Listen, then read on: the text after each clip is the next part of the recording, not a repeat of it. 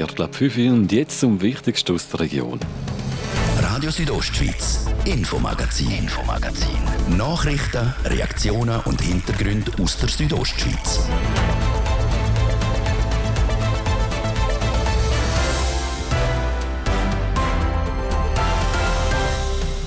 Und im Infomagazin von heute haben wir es von Bäumen, die gefällt werden, ganz zugunsten der Waldgesundheit.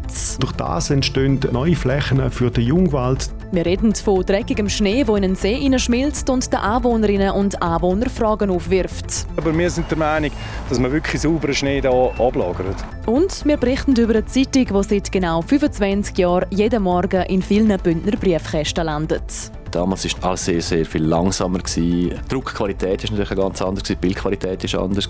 Das kurz zusammengefasst, unser Thema von heute im Infomagazin. Schön sind ihr mit uns an dem Donnerstagabend. Am Mikrofon ist Adrian Kretli. In den Bündner Wäldern tönt es nicht selten einmal so. Und dass eben immer wieder Bäume gefällt werden, das ist wichtig für die Erhaltung des Bündner Walds. Um eben die Waldpflege, die die Försterinnen und Forstwärter, aber auch Privatpersonen und Waldbesitzer täglich machen, geht es jetzt bei uns. Die Manuela Meuli über die Bilanz vom Kanton in Sachen Waldpflege. Etwa ein Drittel vom Kanton Graubünden ist bewaldet. Und die Bündner Försterinnen und Förster pflegen jährlich einen kleinen Teil davon. Pflegen. Der kleine Teil Wald war letztes Jahr sogar noch kleiner. Rund 10% weniger Waldfläche ist bewirtschaftet worden als im Durchschnitt, wie der Kantonsförster der Urban Meissen sagt. Das hat hauptsächlich damit zu tun, dass wir äh, letztes Jahr glücklicherweise eigentlich wenig Schäden hatten. Es war ein nasser Frühling und ein nasser Sommer, auch relativ kühl. Und durch das hat sich der Käfer nicht entwickeln. Wir haben wenig Borkenkäferschäden. Und was wir auch noch glücklicherweise äh, nicht hatten, sind größere Sturmschäden. Der Wald, den der Kanton Graubünden gepflegt hat, war hauptsächlich Schutzwald. Also Wald, wo beispielsweise vor Steinschlag oder Lawinen schützen soll. Dass besonders solche Wald im Fokus gestanden ist, hat einen bestimmten Grund. Weil wenn er, der Wald nicht verjüngt wird, dann neigt er eigentlich zur Überalterung selbstverständlich und zur Gleichförmigkeit und durch das ist er nicht mehr so stabil und kann eben die Schutzfunktionen nicht mehr erfüllen. Damit das äh, nicht passiert, muss man die älteren Bäume rausnehmen. Man kann die ernten, man kann auch Holz nutzen und durch das entstehen neue Flächen für den Jungwald, um äh, neue Generationen zu bilden. Darum besteht auch die Waldpflege hauptsächlich aus der Verjüngung vom Wald. Allgemein zieht der Urban Meissen ein positives Fazit vor letztjähriger Waldpflege. Es ginge am Bündner Wald gut. Und auch für dieses Jahr ist der Kantonsförster zuversichtlich gestimmt. Wir sind im Moment in einer guten Lage, dass Holzpreise äh, gestiegen sind. Das animiert der Waldeigentümer auch zum mehr machen im Wald, zum den Wald noch mehr mitzupflegen. Und das ist äh, in dem Sinn sehr erwünscht, weil dann sind wir eigentlich noch näher an Nachhaltigkeit. Weil nachhaltig sei der Wald dann, wenn das Holz, das gefällt werden müsse, auch genutzt werde. Sprich, wenn man es verarbeitet. Regenwetter und hohe Holzpreise wirken sich also doch positiv auf unseren Wald aus.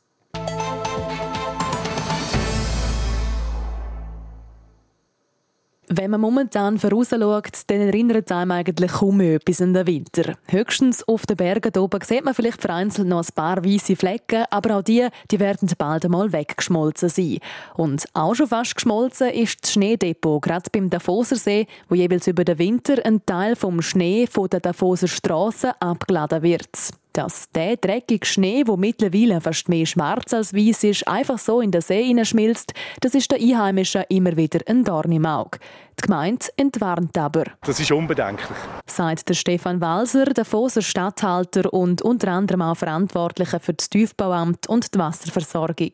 Auch wenn das natürlich im Frühling äh, schwarz aussieht, so gesichtsmäßig, weil ich meine, es kommt Kies dazu. Kies ist aber unbedenklich und das liegt natürlich auf dem Schnee oben und das sieht natürlich dann auch im Mai sieht das nicht gerade so anmächtig aus, aber das ist unbedenklich. Käme dazu, dass man auf der Schneedeponie direkt beim Davosersee sowieso noch der sogenannte saubere Schneetag abladen. Es ist natürlich so, dass wir zwei Schneedeponien haben. Auf der einen Seite hier am See und auf der anderen Seite im Alberti.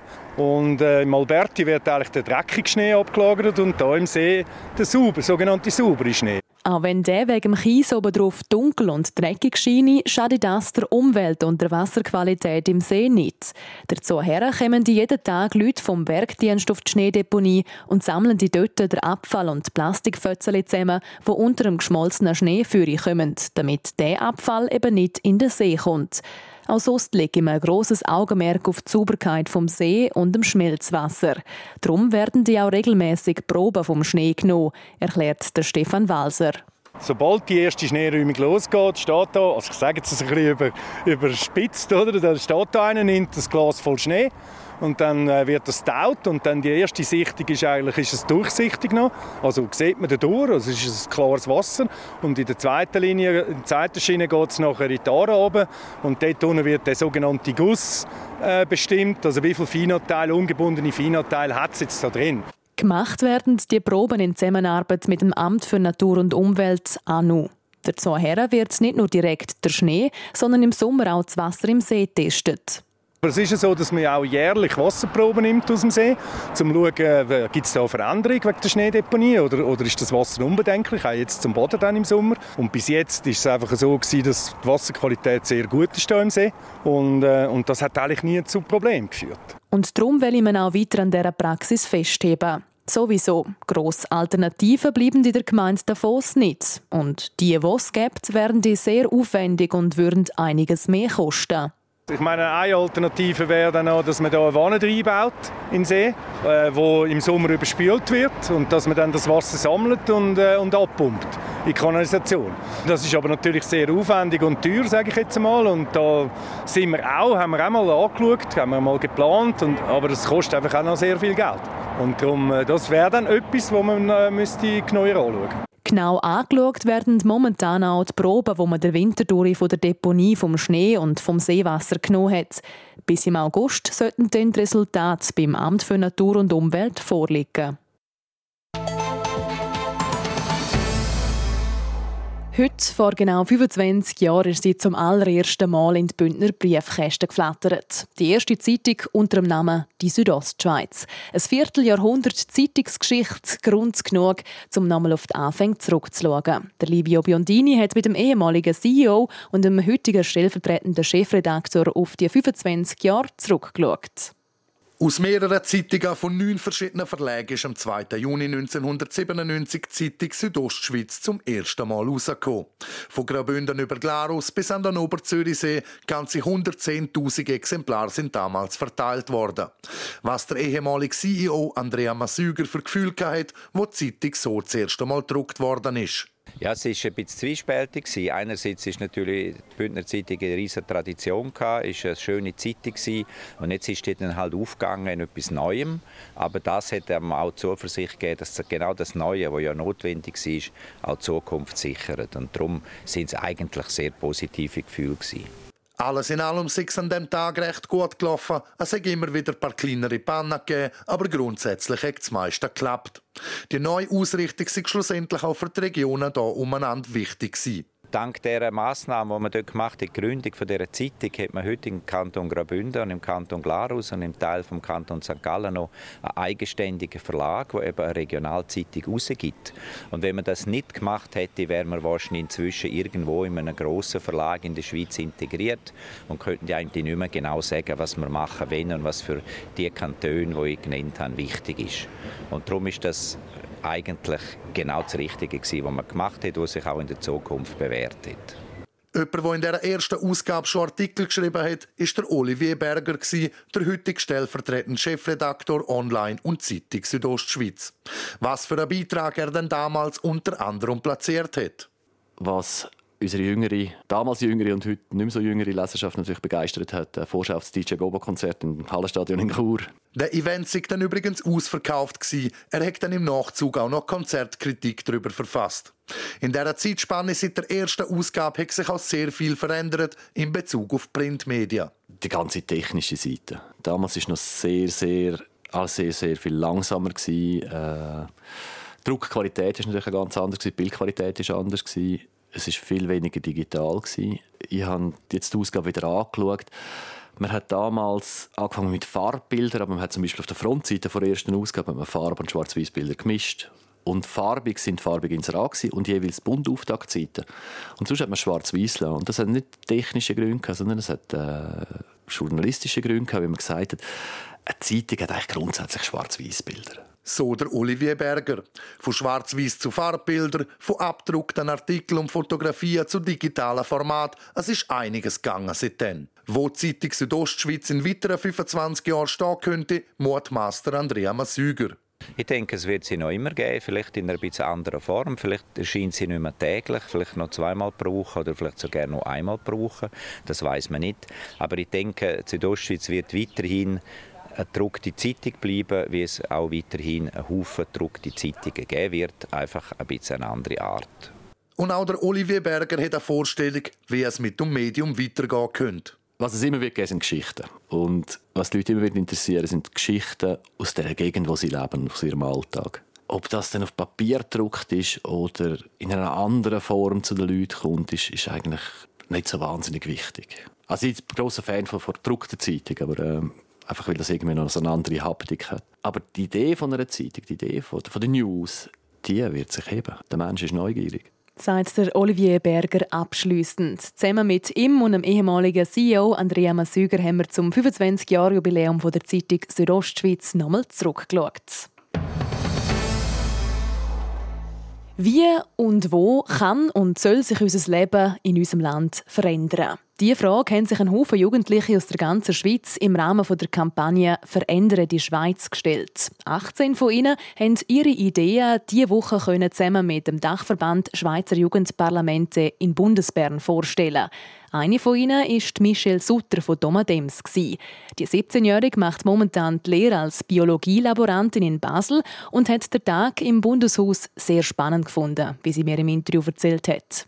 Es war definitiv eine mega coole Erfahrung, gewesen, um so ein Anliegen, das man hat, mal wirklich so besprechen können und auch, dass man so weiß, man wird von jemandem, der auch in dem Bereich so wie Entscheidungen trifft, darüber reden und so ein ja, seine eigene Meinung noch reinbringen. Also, das ist definitiv mega cool gefunden.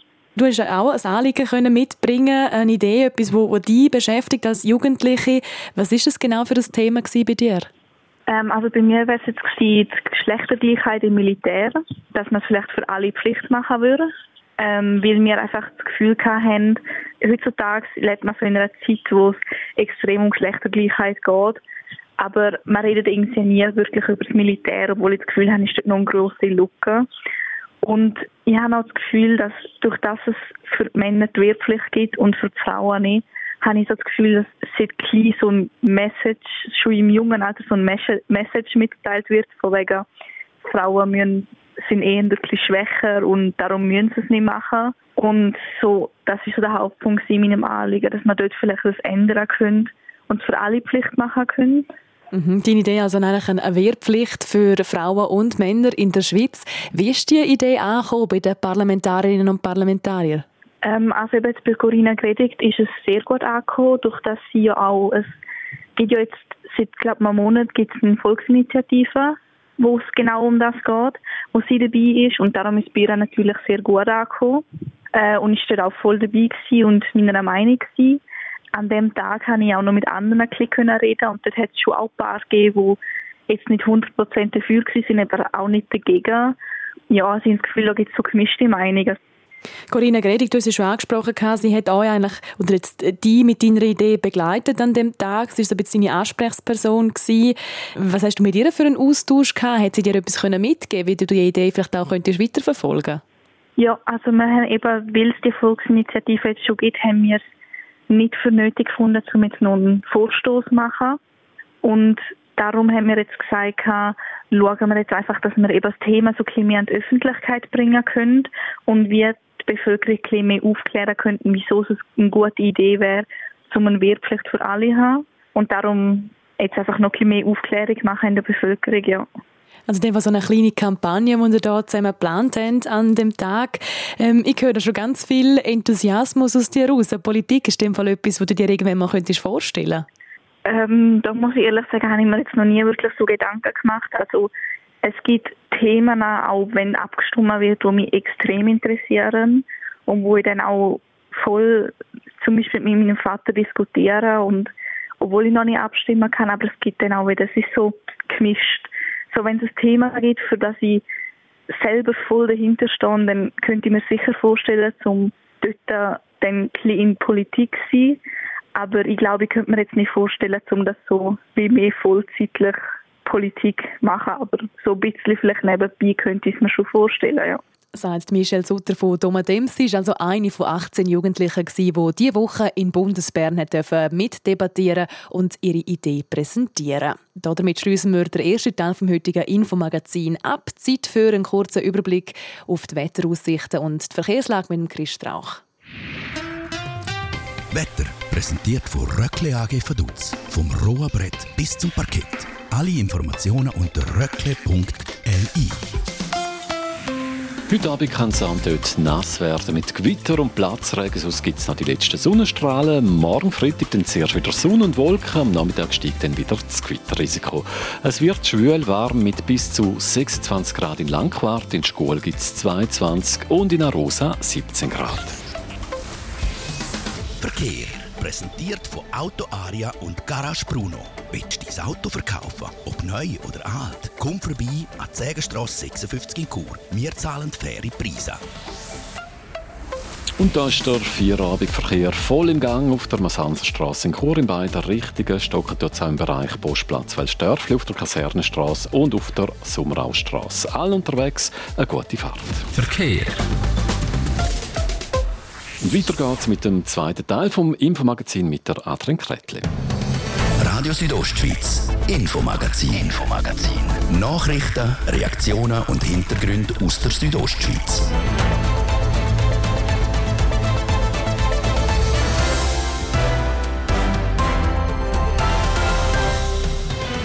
Zum zweiten Teil vom Infomagazin und da wird es bei uns zum einen ziemlich sportlich. Wir schauen nämlich für auf das Europacup Halbfinale im American Football. Mit dabei sind auch die Bündner Galanda Broncos. Sie kriegen es am Samstag mit den Parma Panthers aus Italien zu tun über. Zuerst machen wir in unserer Wochenserie aber wieder einen Abstecher hinter die verschlossenen Hoteltüren während der Zwischensaison. Heute sind wir beim Hotel Schweizerhof zu Gast. Ich wünsche einen guten Donnerstagabend mit RSO. Am Mikrofon ist Adrian Kretli. Obwohl in vielen Hotels und Gastrobetrieben in der Region Zwischensaison ist, läuft hinter den verschlossenen Hoteltüren so einiges. An einem Haufen Ort wird renoviert und umgebaut. So auch im Hotel Schweizerhof auf der Lenzerheide. 24 Zimmer mit 24 Badzimmer, ein grosser Teil vom Wellnessbereich und die ganze Abwäscherei sind der Frühling umgebaut worden. Und das, obwohl das Hotel nur während vier Wochen im Jahr geschlossen ist. Die Manuela Meuli hat vom Andreas Züllig, dem Inhaber vom Schweizerhof, wissen, wie der Umbau in dieser kurzen Zeit konnte vonstatten gehen wir bauen jedes Jahr um in der Zwischensaison, die vier Wochen, die wir zu haben, nach Ostern vor Auffahrt. Und wir haben immer die gleichen Handwerker. Wir machen also keine Gegenofferte und schauen, wer ist ein bisschen günstiger, sondern wir haben immer die gleichen Partner. Und die wissen genau, die vier Wochen pro Jahr sind sie für uns da. Maler, Gipser, Elektriker, Sanitär. Das hilft natürlich, wenn man nicht einfach den Preis drückt, sondern schaut, dass wir partnerschaftlich miteinander zusammenarbeiten. Lange denn die Zeit für so viele Umbauten? Ja, das ist schon sehr sportlich an und für sich, aber eben, wenn man immer mit den gleichen Partnern zusammenarbeitet, mit den gleichen Handwerkern, mit den gleichen Firmen, die wissen, äh, was auf, auf sie zukommt und können auch entsprechend schon vorplanen.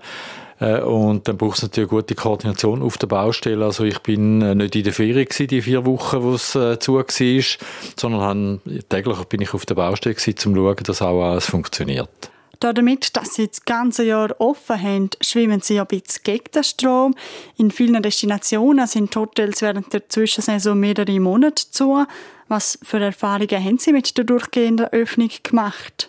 Ja, für uns ist das schon seit 30 Jahren, wo wir jetzt auf der Lense Heiz sind, ist das immer oberste Priorität gewesen, um einen Ganzjahresbetrieb zu betreiben, weil die Kosten laufen das ganze Jahr. Entsprechend muss man das ganze Jahr Einnahmen generieren wir haben auch immer unsere Konzepte auf Ganzjahresbetrieb ausgerichtet, also mit Wellnessangeboten, mit verschiedenen Angeboten, mit Kurz, für Kurzaufenthalt, für kurzfristig entscheidende äh, Gäste und entsprechend sind wir sehr gut aufgestellt.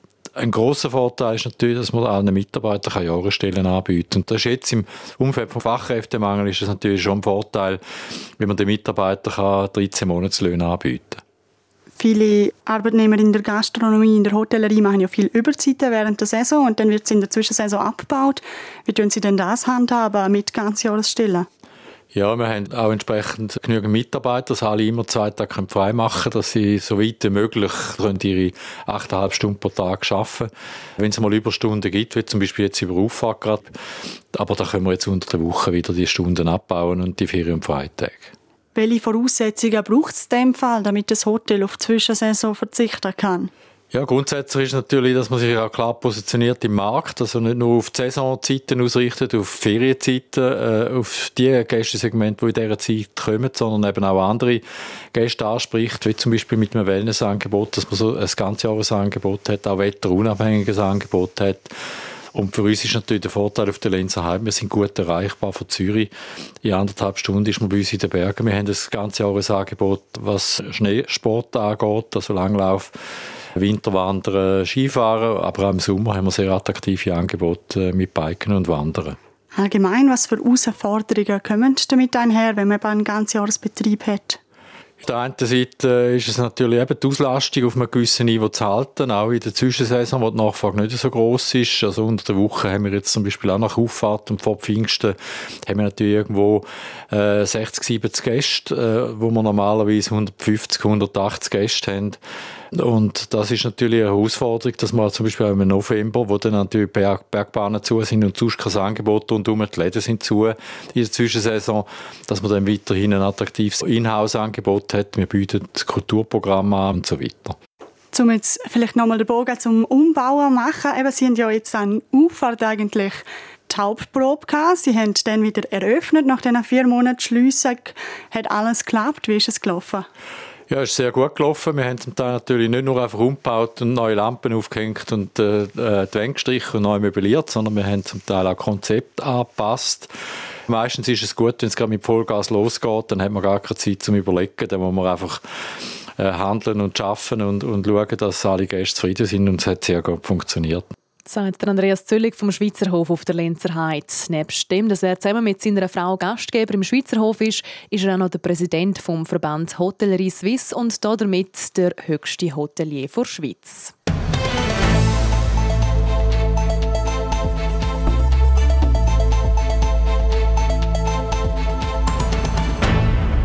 Das erfolgreichste American Football Team der Schweiz, die Galanda Broncos, stehen im Halbfinale vom Europa Cup. Am Samstag steht für Bündner auf der Oberenau in das Duell gegen die Parma Panthers aus Italien auf dem Programm.